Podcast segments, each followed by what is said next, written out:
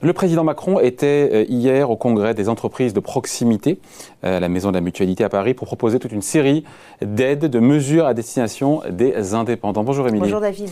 Alors on a envie de dire il était temps parce qu'on sait que les entrepreneurs pour le coup ben, ont payé un lourd tribut dans cette crise. Ah oui, c'est vrai que depuis euh, le début de la pandémie, ils sont en première ligne, ces indépendants. Et d'ailleurs ça ne date pas d'hier parce qu'ils avaient déjà beaucoup souffert de la crise des gilets jaunes et des grèves à répétition. Et puis c'est vrai qu'ils sont souvent bah, passés entre les mailles hein, des filets de sécurité mis en place par le gouvernement pour aider les Français dans cette crise. Enfin, il faut le noter, ils ne sont pas très nombreux à toucher euh, les indemnités chômage. On va y revenir. Mais ça, évidemment, certains diront c'était avant, Émilie, avant les annonces du chef de l'État, qui cherche un petit peu à corriger le tir. Alors, ce qu'il faut y voir, David, un effet campagne? On va rappeler qu'on à 7 mois de la présidentielle et qu'il faut en quelque sorte chouchouter hein, cet électorat qui est traditionnellement acquis à LR et qui commence d'ailleurs à lorgner du côté euh, du Rassemblement national. En tout cas, ces mesures, elles sont très ambitieuse. On va les passer en revue. Mais d'abord, petit rappel quand même, qui sont ces indépendants en France?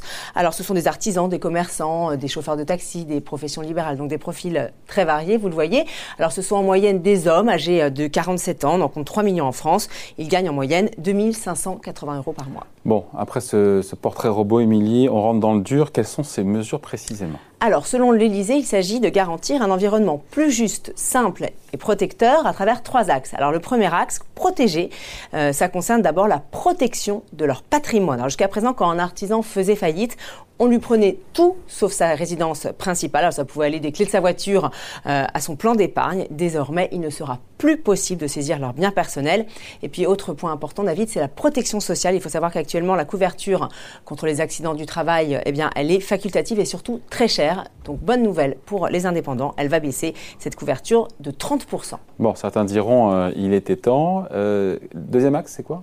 Alors, c'est l'accompagnement et plus précisément l'assurance chômage. Alors, on est vraiment dans un gros morceau hein, qui était très attendu euh, par le secteur. Aujourd'hui, il faut savoir que les indépendants ont droit à une indemnité spécifique, l'ATI, l'allocation des travailleurs indépendants.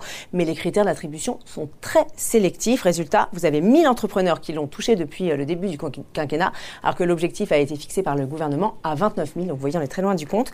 Emmanuel Macron a décidé d'assouplir ces critères. Désormais, tous les travailleurs qui cesseront leur activité pourront toucher cette ATI une fois tous les cinq ans.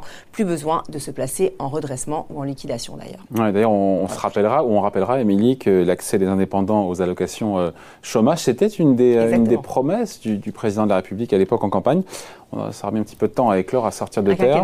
Voilà. Un mot sinon sur la formation qui, elle aussi, donc on le sait, a besoin d'être améliorée pour les Alors là aussi, Emmanuel Macron met les bouchées doubles, David, hein, avec euh, le doublement du crédit d'impôt pour euh, formation de tous les dirigeants d'entreprise de moins de 10 salariés. Et puis, euh, l'exécutif a décidé de faire un geste concernant cette fois la transmission de l'entreprise. Vous savez, aujourd'hui, la fiscalité, elle est très élevée. Elle dissuade les entrepreneurs de transmettre leur structure au moment de la retraite. Résultat, vous avez chaque année 30 000 entreprises qui disparaissent faute de repreneurs. Donc, pour y remédier, le gouvernement va baisser le taux d'imposition euh, pendant les 10 ans qui suivront la reprise de la boîte. Alors il reste un troisième volet, Émilie, pas des moindres. Hein. Oui, alors là, il s'agit de la simplification. Et effectivement, il y a du boulot. Euh, cette revendication, elle n'est pas nouvelle, hein, et ça concerne les démarches avec l'URSSAF. Les cotisations seront désormais calculées et versées en temps réel, une vraie respiration donc pour euh, les indépendants, qui, vous le savez, peuvent avoir des variations de revenus importants hein, d'un mois sur l'autre. Donc vous voyez, l'idée, c'est vraiment dans ce plan d'améliorer le quotidien des entrepreneurs. Alors, dans l'ensemble, les syndicats, ils sont plutôt satisfaits, même s'ils regrettent une certaine frilosité, notamment sur la durée de remboursement des PGE.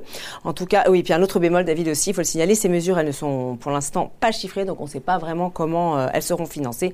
En tout cas, si tout va bien, ce plan, eh il devrait entrer en vigueur en 2022, après euh, avoir fait l'objet d'un projet de loi spécifique. Bon, merci pour cette présentation. On en parlera d'ailleurs lundi avec Yves Verrier, secrétaire général de Force ouvrière, qui sera notre invité sur Boursorama. Il demandera ce qu'il en pense de ce plan du président à destination des indépendants. Merci, Emilie. Merci, David.